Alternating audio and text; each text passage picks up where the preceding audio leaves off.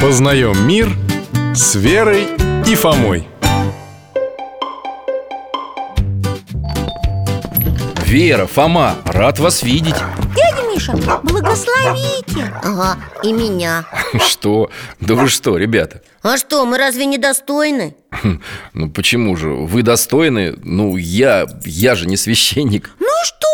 Вы в Бога верите? Значит, можете Мы вчера видели Женщина шла, а навстречу ей мужчина Она его увидела, подошла, что-то ему сказала Руки подставила, и он ее благословил Ну так это батюшка был наверняка Нет, он в обычном пальто и шапке, не в рясе Ну и что? Священники тоже люди, иногда ходят и в обычной одежде Ребята, благословение дает только священнослужитель Даже не так Священник выступает проводником, через него благословляет сам Бог А что оно дает? Благословение Благодать Благословляя, священник раскрывает над христианином благодать Божию Ух ты!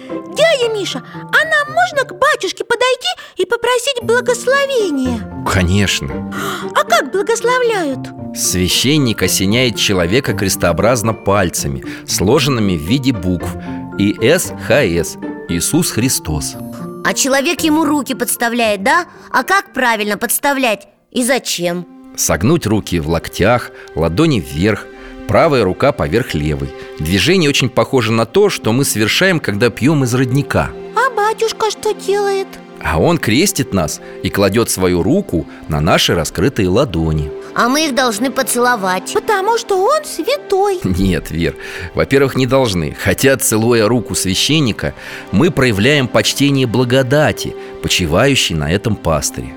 Это многовековая традиция почитания священного сана, носителем которого является священник.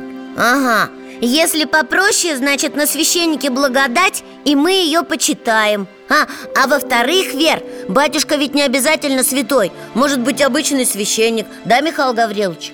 А во-вторых, целуют не потому, что кто-то святой или не святой, а потому что руками священник совершает таинство Евхаристии, присуществление вина и хлеба в тело и кровь Христовы.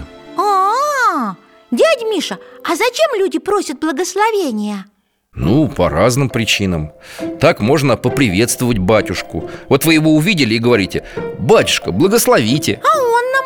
А он вам «Во имя Отца и Сына и Святаго Духа! Здравствуй, Верочка!» Или здравствуй, Фома Хе, А еще? Еще вот закончилось богослужение, мы собрались уходить из храма, говорим «Батюшка, благословите на дорогу». А он? А он опять во имя Отца и Сына и Святаго Духа До свидания, Фома А еще бывает, что мы просим благословения, когда не знаем, как поступить в ответственном деле, которое нашу жизнь, может быть, изменит. И тогда что? Можно тоже благословение попросить? Можно. Мы про себя говорим, что готовы поступить не так, как нравится нам, а так, как угодно Богу. Подходим с молитвой и верой к священнику. Батюшка, благословите, да? Да, батюшка, говорим мы, у меня случилось то-то и то-то. Или у меня такие-то обстоятельства сложились, я не знаю, как поступить. Благословите, и я приму вашу волю. То есть сделаю, как священник скажет? Да, потому что верю, что через его слова меня направит сам Господь, направит к лучшему. А можно какой-нибудь, ну, пример? Пример. Ну, допустим, кто-то поступил в институт. Он может попросить благословения на учебу. Или собирается в далекое путешествие, но сомневается, все ли сложится хорошо. И просит благословения на путешествие Да, на добрый путь. Просит благословения перед ответственной операцией. Или перед серьезным разговором. Или перед женитьбой. Вот, надо дяде Валере сказать, чтобы попросил благословения на женитьбу Может быть, женится тогда наконец Хе. Но, насколько я помню, ваш дядя Валера атеист. А что, у него уже невеста есть? Нет еще, и в Бога он не верит Да, Ну, тогда не стоит. Благословение не магия, чтобы каждый мог притягивать хорошую работу или красивую невесту, или что-то, чего хочется, а не дается. Благословение для верующего – благодать Божия. Понятно Спасибо, доктор мы теперь сами будем просить благословения, если будет надо Ну, всего вам доброго, ребята.